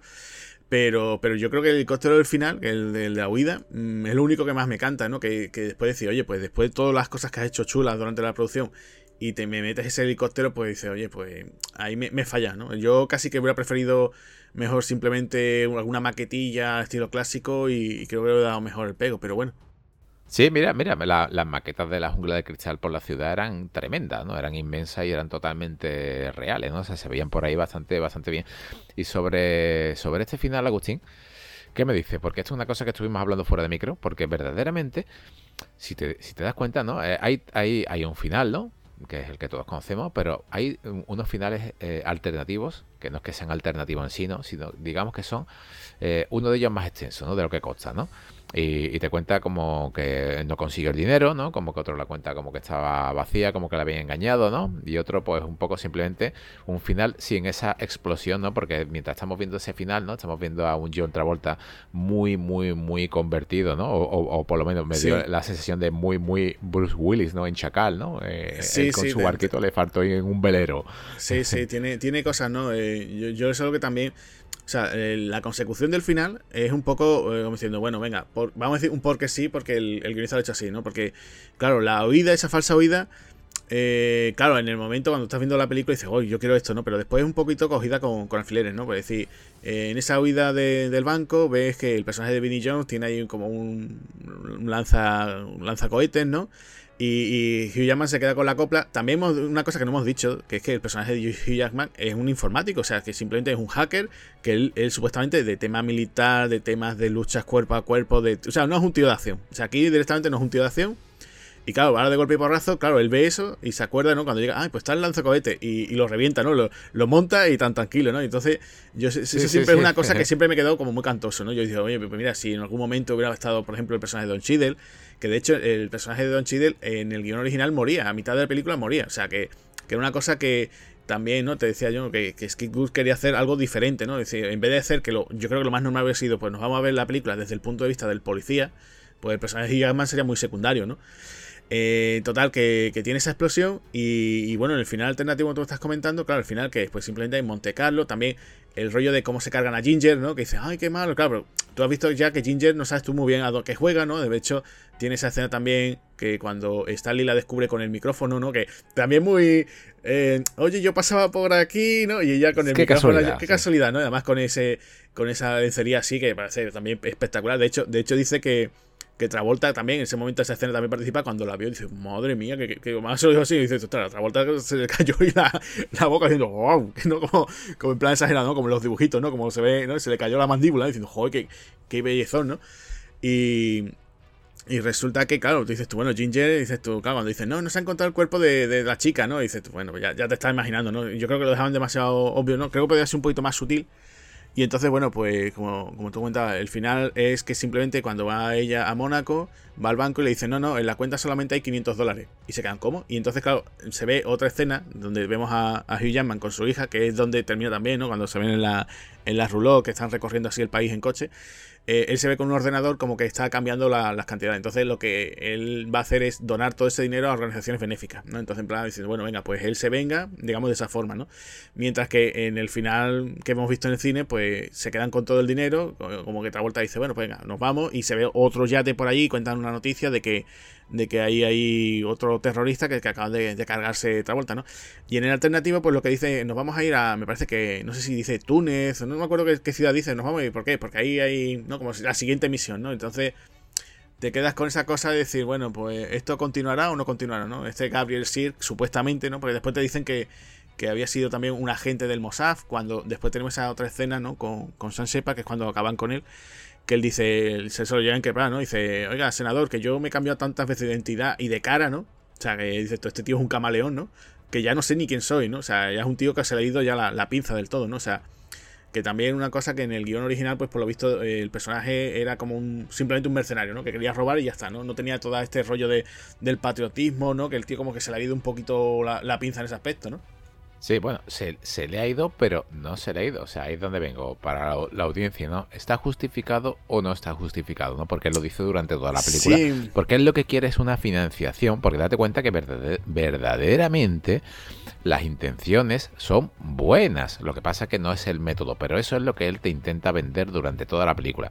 Porque él, ¿no? John Travolta, eh, con el senador lo que quiere es una financiación de unos fondos, porque Operación Surface es unos fondos donde eran sobre el tema del narcotráfico que han estado ahí, digamos, generando beneficios y se han multiplicado de los 9 millones de, dólares ¿no? a los 9 mil, ¿no? Se multiplican una pasta. Entonces ellos verdaderamente te hacen te venden, ¿no?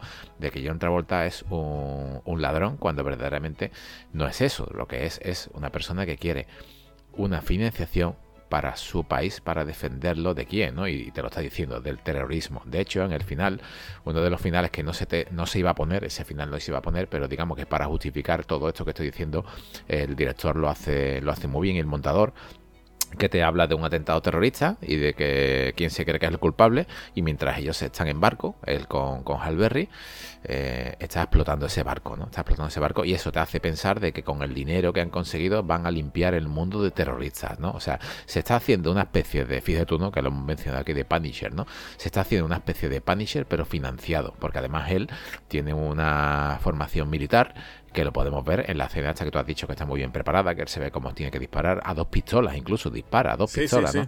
La, perdona, Javi, la, persecución que parece que es que la han sacado también 60 segundos, es muy dura, ¿eh? A mí parece por allí Nicolás Cage con su Ford Mustang y dices, está, me lo creo, ¿eh? De 60 segundos y si, y si en vez de rodarse de noche la rodamos de, día, eh, a mí me parece también muy soldado de, invierno, ¿eh? Por el tema de los coches negros, de, las persecuciones, de los tiros y, en vez de Samuel L. Jackson, pues no, pues por aquí John Travolta, ¿no? Muy al estilo así, muy superhéroe, ¿no? Por lo menos lo que, es lo que estamos viendo. Pero es que él sale, ¿no? Sale con la M60, pero un momentito, sale, con la M60 y, destroza todo. Ah, y, ese momento sí que era muy Bruckheimer, ¿no? Y menos, y menos Joel Silver, ¿no? Por lo menos el momento más, más así, más, más explosivo que tiene eh, John Travolta en la película. Eh, ¿Justifica que se que robe el dinero de esa manera? No, se podía haber hecho de, de otra manera. ¿Que, el, que lo que quiere hacer John Travolta es lo correcto? Eh, sí, pero no lo hace de la manera que debe de ser. Y por eso mismo, precisamente por eso mismo, al principio de la película, Don Chile se lo dice. Dice, sí, sí, que, lo tuyo está bien, pero hay un problema con lo que está diciendo, que es que los malos nunca ganan, ¿sabes? Eh, el bueno es el que sale victorioso, ¿no? Y en este caso, pues, el, el bueno más o menos sale victorioso, pero es engañado, ¿no? O sea, verdaderamente, si le llegas a dar un poco más de protagonista un poco más de protagonismo o una, un poco más de historia y otra vuelta casi que, que, es como tú has dicho, ¿no? Si le das el protagonismo del policía a Don Chidel, le quitas la, la a, a Yuyama se lo quita todo. Es más, no hubiese quedado mal lo que tú has dicho. Si John Siddle llega a coger el bazooka y llega a disparar, yo incluso me lo creo. No hace falta de por qué ese enfrentamiento de John Travolta, porque John Travolta con Yuyama no tienen en sí ningún enfrentamiento lo que es físico, exceptuando que, que sí que es verdad que para forzar su trabajo sí que se carga a la, a la exmujer y al, y al padrastro de la niña, ¿no? Sí, sí, tiene, tiene cosas, ¿no? Yo, por ejemplo, también te iba a preguntar por otra escena de acción que yo en su momento me quedo, se decía, es un poco ridículo, pero ahora la he vuelto a ver y, dice, oye, no funciona mal. La, persecución que tienen a pie cuando persiguen a Stanley, el agente, ¿no? El, personaje de, de Don Cheadle. ¿Qué te parece? Porque es como, no sé si querían hacer algo tipo parkour o algo, pero quedó ahí un poco raro, ¿no? O sea, e, es de esas cosas que, que por eso decía, como el personaje no tiene un entrenamiento militar, no tiene un pasado que diga, oye, un pasado violento, sino que simplemente dicen que ha sido un estudiante universitario, que tenía, digamos, ciertas connotaciones políticas por el tema de cuando él lo meten, ¿no? Por el tema de, que decían que si el FBI estaba analizando los correos electrónicos y él lanzó un virus y tal. Eh, tú nos dices, bueno, pues sí, es verdad que tú lo has visto al principio, el tío está cachitas y tal, pero dices tú, no, no, o sea, de hecho en la persecución le mete un codazo a un, a un policía, pero después sale corriendo, pero claro, se tira por ese barranco, ¿no? Que hacen barranquismo totalmente. Sí, sí, sí. Y que, que, dices tú, pero tío, si ahí te, te, matas, mano, ahí. Y, de, y, es súper rara esa escena, ¿no? Porque van por ahí rodando, vengan a rodar, y claro, parece que, uy, va a continuar, no, no, ya directamente en la playa lo, atrapan pero se queda ahí un poco como. Pero que, creo que de esas cosas que, que, que insistir, ¿no? Yo creo que Joel Silver buscaba cosas diferentes y dice, oye, pues, ¿qué tenemos? Mm, pues, ¿qué podemos hacer, no? Y yo creo que apostaron por eso. Queda un poco rara. A mí siempre me ha parecido una escena rara. Es verdad que ahora, esta última vez que la he visto, digo, oye, pues mira, original, originales. Pero bueno, ahí la tienes y, no sé, te quedas esa, esa sensación como diciendo, no sé, yo creo que no, no terminó de salir bien ese experimento, ¿no? Ese momento, ¿no? Mira, de esa, de esa escena me impactó, bueno, me, me, impactó al final, pero el, el principio, ¿no? Cuando empieza esa escena, lo que, lo que me recuerda siempre es en, una mezcla entre Bad Boys con Catherine Bigelow, ¿no? Eh, en el año 91 con, con Point Break, ¿no? Con Le llaman Body aquí en España. Es, lo que yo me esperaba, ¿no? Así por esa parte de la costa, ¿no? Así casi que faltaba llama ¿no? A pecho lobo ahí, ahí porque es informático, pero es proteínico, ¿no? Él está harto de tomarse batido de proteína whey. O sea, él eh, está en plena forma. Luego, se tira para abajo, tú dices, pero es que la escena es demasiado larga, es que no paran de caer, y no paran de caer, y no paran de caer. Y además se tira un policía y dice, bueno, pues venga, se ha tirado, se ha tirado este, venga, Don Cheadle, pues si se ha tirado el otro, yo también me voy a tirar, venga, voy a tirar abajo. Lo que, lo que más me impactó de esta escena fue que normalmente los actores llevan una protección, ¿no? Una protección en el, en el pecho para los golpes, ¿no? O cuando hay una serie de patadas o de porrazos para, digamos, minimizar el, eh, lo que es el, el ostión, ¿no? Lo que es el, en sí el, el golpe. Pero es que aquí a Hugh Jackman lo lanzan literalmente contra un coche y vemos incluso como la chapa ha llegado hasta, hasta a vibrar, ¿no? O sea, ese, ese golpe, ¿no? Llegó a ese golpe ha tenido que dolerle con o sin protección, ¿no? Me, me impactó como lo zarandean y como sale volando hacia el, hacia la rueda del coche, ¿no? Y le da lo que era la cacha, ¿no? Y, salió totalmente el coche que se estuvo moviendo. Dije, ostras, digo, es que aquí él físicamente le han, le han golpeado, pero bien, ¿no? Y, y claro, eh, es una escena que verdaderamente, sí, es que sobraría, ¿no? Con, solamente lo del codazo, haber llegado, venga, acompáñame a mi coche, ¿no? Lo típico, ¿no? Eh, a lo mejor, pues, puede ser que, sobre, ¿no? No, no estás de. No la veo yo muy. como cola con calzado. Pero es que no sé qué es lo que he intentado hacer ahí. Venga, vamos a tirarnos por aquí, ¿vale? Sí. ¿Y qué, qué, consigues, no? Además de romper un traje, ¿qué consigues? Sí, es eso. Y además que también el personaje de Don Cheadle, que yo creo que de las primeras veces también lo, veía yo a este hombre. Fuera parte de Don Cheadle, ya tenía de hacer trabajos previos, ¿no? Yo recuerdo verlo en El Príncipe de Bel aparece un episodio. También había trabajado con Denzel Washington en, El Demonio Viste de Azul. Pero aquí era como, digamos, mm, Don Chide, ¿no? Ya es como, incluso en el cartel aparece, ¿no? Si te acuerdas que están los cuatro, ¿no? O sea, ya es como le daban cierto protagonismo, pero no caía bien el personaje, ¿no? O sea, es como. No termina, no tiene que uno que empatizar con el personaje de Hugh Jackman, pero con el del policía tampoco, ¿no? Por eso decía que esta película juega un poquito, en vez de los claros y oscuros, como decir, juega con muchos grises, ¿no? Con todos ellos, ¿no? O sea, con el personaje de Ginger, con el de Gabriel, con también el, eh, el de la gente. Entonces, como mm, no termina uno decir, bueno, pues si es el bueno, ¿no? El policía es el bueno, ¿no? Lo normal, ¿no? Y, y no termina tampoco, ¿no? Diciendo, bueno, es que es el mismo tío que lo ha metido en la cárcel, o sea, es como que tampoco era trigo limpio, ¿no? Si, si llega a haber alguna reescritura que dice, no, pues encima también este policía es corrupto o alguna otra cosa, ¿sabes? No llega uno a empatizar dentro. No sé si por la interpretación de, propio Don Chide, que de hecho, eh, ¿te acuerdas, no? Que en el cómo se hizo suelta alguna broma diciendo, ¿no? Que, que Jackman, este tío australiano, no se le entiende. Dice, para hacer de lo menos muy bien, pero para este tipo de personaje como que no sirve, ¿no? O sea, se mete con un poco con ellos. No sé si también por el tema de que, incluso lo decía Hugh Jackman, ¿no? Cuando está haciendo las escenas del ordenador, ¿no? Programando, eh, las manos que se ven no son las suyas. O sea, no sé si te dices cuenta de detalle, más que incluso lo, leí en una entrevista que dice que contrataron a alguien para que se pusiera ahí a teclear tan rápido que dice la sensación de que el tío como que iba escribiendo el código como, un loco, ¿no? Y, claro, pues dices tú, te quedas así un poco como acuado, ¿no? Son cositas que... Te vuelvo a decir, ¿no? Si a lo mejor aquí hubiera una, serie de reescritura, a lo mejor que con, en vez de Kid Woods hubiera estado aquí otro, otro guionista, yo creo que a lo mejor la película hubiera sido mucho más redonda, ¿no? Sea, ser una película que está bien, ¿no? O casi notable, rozando el notable, podría ser una película más sobresaliente, ¿no? Llegar ahí a, ese aspecto, ¿no? Sí, yo creo aquí que su personaje, ¿no? El personaje de, este policía está metido con calzador porque precisamente él actuó en, en Traffic, pero en vez de ser un, de un policía, Don Cheadle en Traffic eh, hacía de agente de, la DEA, ¿no? Entonces, pues, como Traffic tuvo tanta repercusión, ¿no? Con ese repartazo también que, tuvo, aunque eh, eh, evidentemente él no era el protagonista, ¿no? Pero sí que sí que salía en la trama, ¿no? Pero es como si, venga, tú, tú has hecho bien aquí de policía, ¿no? antidroga, ¿no? Además, creo, creo que iba con Luis Guzmán, ¿no? Ese actor tan, tan característico, ¿no? Luis Guzmán.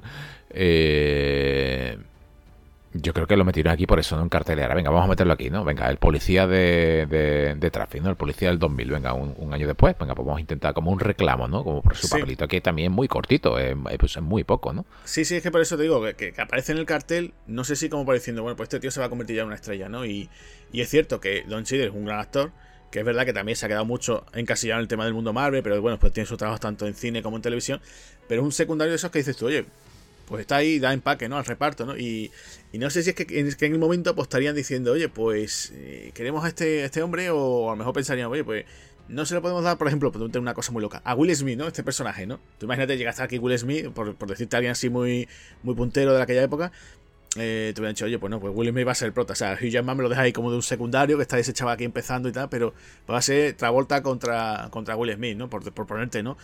Eh, no sé si fue eso, no sé, pero bueno, me da esa sensación esa de que una pequeña reescriturita yo creo que hubiera quedado bien. Sí, bueno, Agustín, ya le hemos dado un, repaso inmenso y antes de pasar a, a, las curiosidades, a que sueltes por ahí todo lo que tienes ahí hackeado, te voy a hacer una, una pregunta, ¿no? Sí. Ya que George Silver, ¿no? Ya que John Travolta, ¿no? Eh, Hugh Jackman, ¿no? Se intentó, igual que Don Cheadle, ¿no? Está aquí en el cartel como de, venga, estoy aquí apoyado a la pared como de apoyo también, ¿no? A, la historia, ¿no? Eh, Hugh Jackman, ¿no? De Hugh Jackman de, también de, reclamo, ¿no? Pero si, si en vez de Hugh Jackman te llegan a meter aquí otro dueto y te meten a Nicolas Cage, ¿tú cómo lo verías? Hombre, sí, esto aquí estaría la gente ya con lo del el cara a cara 2, ¿no? Segunda parte, ¿no? Sí, sí, sí, sí, hubiera sido curioso. Es cierto que para el personaje de, de, Stanley se pensó también en John Cusack, tú imagínate, o sea, hubiera sido raro, ¿no? O incluso en Val Kilmer, ¿no? Que Val Kilmer, en aquella época, pues fue la época esta de Salton Sea, de Misión a Marte y todas estas. Eh, claro, hubiera sido curioso, ¿no? Porque era el, contrato este tenía con la, con la Warner. Hubiera sido curioso, ¿no? No sé hasta qué punto, no me quiero imaginar aquí Val Kilmer, yo me imagino a lo mejor se hubiera dejado el pelo largo, ¿no? Hubiera sido un plan más hippie, ¿no? Me, me lo imagino, ¿eh? Pero, pero no sé, eso hubiera sido curioso, ¿no? Sobre todo el caso de ver a, Nicolas Cage, que, bueno, mira, no hubiera sido descartado, ¿no? No sé si por, no se le iba a plantear o dijeron, mira, buscamos un rostro nuevo, ¿no? Sí. Y Agustín, ya para ir terminando, curiosidades que tienes por ahí. Pues mira, yo curiosidades, eh, quería comentar el tema de, del formato, cuando salió en formato físico la peli, ¿no? Que la tuvimos en, en DVD, ¿no? De hecho, tengo yo en DVD. Traía, aparte de todos los extras que incluye, también un, extra que si tú ponías este disco en, el, en el, tu ordenador, también había contenido extra, tenía incluso una especie como de pequeña página web. De hecho, cuando la, la película se iba a lanzar, iban con, eh, los diferentes anuncios iban colocando una especie de palabras claves, que, eran como un concurso y promociones, que, que tú le ibas con, eh, bueno, ibas a internet de aquella época, y entonces, bueno, pues había sorteos y todo ese tipo de cosas.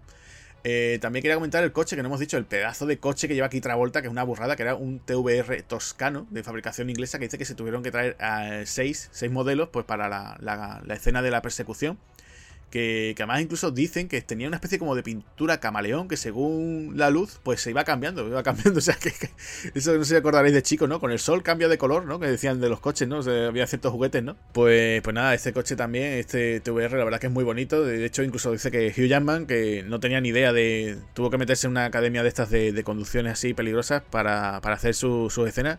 Es verdad que contó con un, con un doble, pero bueno, que algún que otro momento pues le tuvieron que enseñar ahí a conducir. La, persecución, pues también, como te decía, ¿no? Que eh, ¿por qué se recuerda mucho a 60 segundos fuera parte de ser el mismo director? Bueno, porque parte de la persecución se hizo también donde se hizo 60 segundos, o sea, que, en blanco y en botella, ¿no?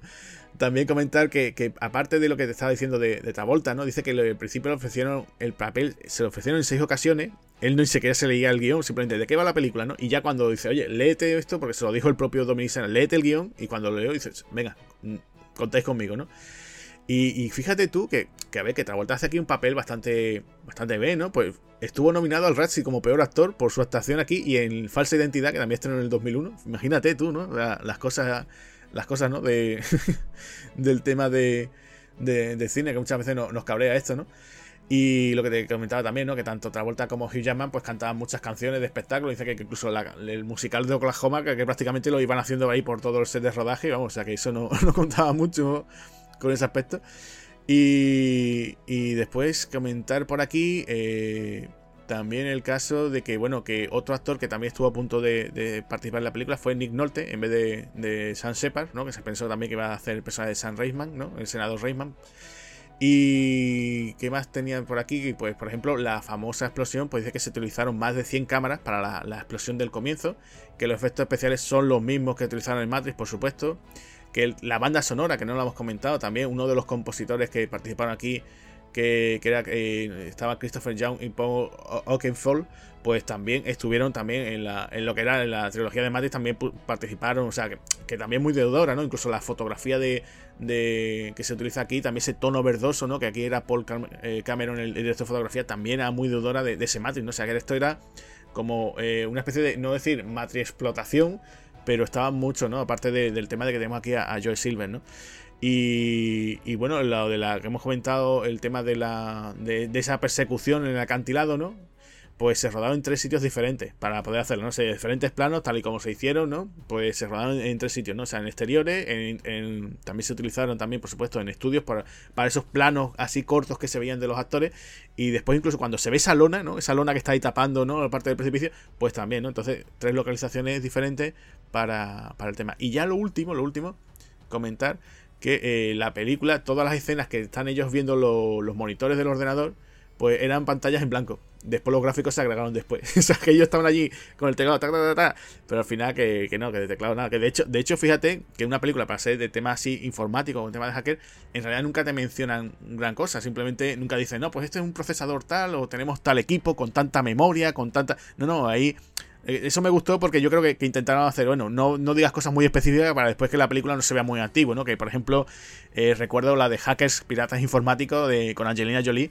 Ahí sí decían, no, pues esto es un no sé qué, que es mejor que un Pentium y no sé cuánto, ¿no? Y decía, oh, oh, oh", ¿no? Y aquí yo creo que ahí no se, dijeron, mira, no vamos a poner datos muy, muy específicos para que no la gente después no se ría, ¿no? Ay, qué cosa más ridícula tener aquella época, ¿no? Aquí lo único que me cantó fue el momento de cuando la persecución, después de la persecución, al senador, ¿no? Al personaje de San Sepa, le dan un disquete con las fotografías del tiroteo. que eso me hizo mucha gracia, diciendo, dice, bueno, ahí cantó un poquito. un JPG ahí metido, ¿no? En, un archivo de uno con 44 megas, sí, sí, sí que canta. Eso es, eso es. Y que canta muchísimo, dices tú, bueno, pero por lo menos dale un CD-ROM o algo, ¿no? Pero que va, que va. Sí, fíjate tú que por esa época ya es lo que tú dices, ya un CD-ROM, por esa época ya en las revistas de videojuegos ya incluso regalaban CD con demo, con shareware, con freeware, con, con, con un, juego mensual, ¿no? Ahí metido dentro y de repente un disquete, tú dices, madre mía, ¿no? Si hubiese sido a lo mejor una, un disquete de una unidad IOZIP, ¿no? Que entran un poquito más de, de tamaño, ¿no? Hablando informáticamente, ¿no? Son unos disquetes más gordos, por decirlo de alguna manera, un poco más grandes, te das cuenta, como si fuesen dos o tres en, uno encima de otro. Los, típicos IOZIP de la época, tú dices, mira, vale, pero un disquete de tres y medio, ¿no? Falta que lo hubiese dado un disco de, de cinco un cuarto, ¿no? Uno así grandecito. Una cinta casera, ¿no? Espérate, dale. sí, sí. Eso y alguna antenita que tiene algún, alguno de los portátiles que se le ve como sacando antenita. No sé si sería pues para, para el wifi o, o bueno, pues para el modem telefónico que tuviera en aquella época, la verdad que sí, que canta un poco, pero bueno, por lo demás, incluso el móvil que aparece por allí también está, bien, o sea que, bueno, todo lo que cabe, una película tiene más de 20 años Creo que, en su momento, por lo que hemos comentado, no tuvo tanta repercusión, pero bueno, yo creo que es un, es un digamos thriller de acción bastante interesante, que, yo creo que, además se pasa rapidito, no llega ni a dos horas, o sea, que es que yo creo que la gente le, debe de dar una, un segundo visionado, por lo menos verla si no, si no la ha visto nunca, ¿no? Sí, es lo que siempre hablamos, ¿no? Las películas con tecnología siempre pierden, ¿no? Digamos que pierden un poquito por el tema por eso mismo, ¿no? Por el tema tecnológico, porque avanza, ¿no? Siempre avanza. Incluso lo nuevo de hoy en día ya tecnológicamente está antiguo, ¿no? Están desarrollando siempre lo, lo posterior. Pero bueno, esta película, la verdad que se mantiene, se mantiene bien bajo su, bajo su contexto. Yo creo que, cumple, es divertida, es agradable, se deja ver, se te deja siempre ¿no? una sonrisa, un buen sabor de boca, eh, una espectacularidad, ¿no? Te deja con todo lo que se supone ¿no? que tiene que ser un buen cine de, de, acción y de una producción de, de Joel Silver. Y con un reparto pues, pues de lujo. Así que nada, Agustín, ya mm, por aquí mm, yo creo que le hemos dado ya, hemos dicho ya, ¿no? Todo lo que teníamos que decir. Y nos vemos en la próxima. Eso es, nos vemos en la siguiente. Adiós.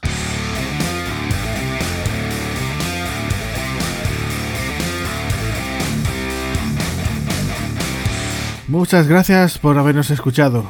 Si queréis oír más podcasts de Espartanos del Cine, recordad que estamos en nuestro canal de Spotify. También podéis seguirnos a través de las redes sociales. Facebook, Twitter e Instagram. Además, tenemos nuestra página web www.espartanosdelcine.com. Un saludo amigos.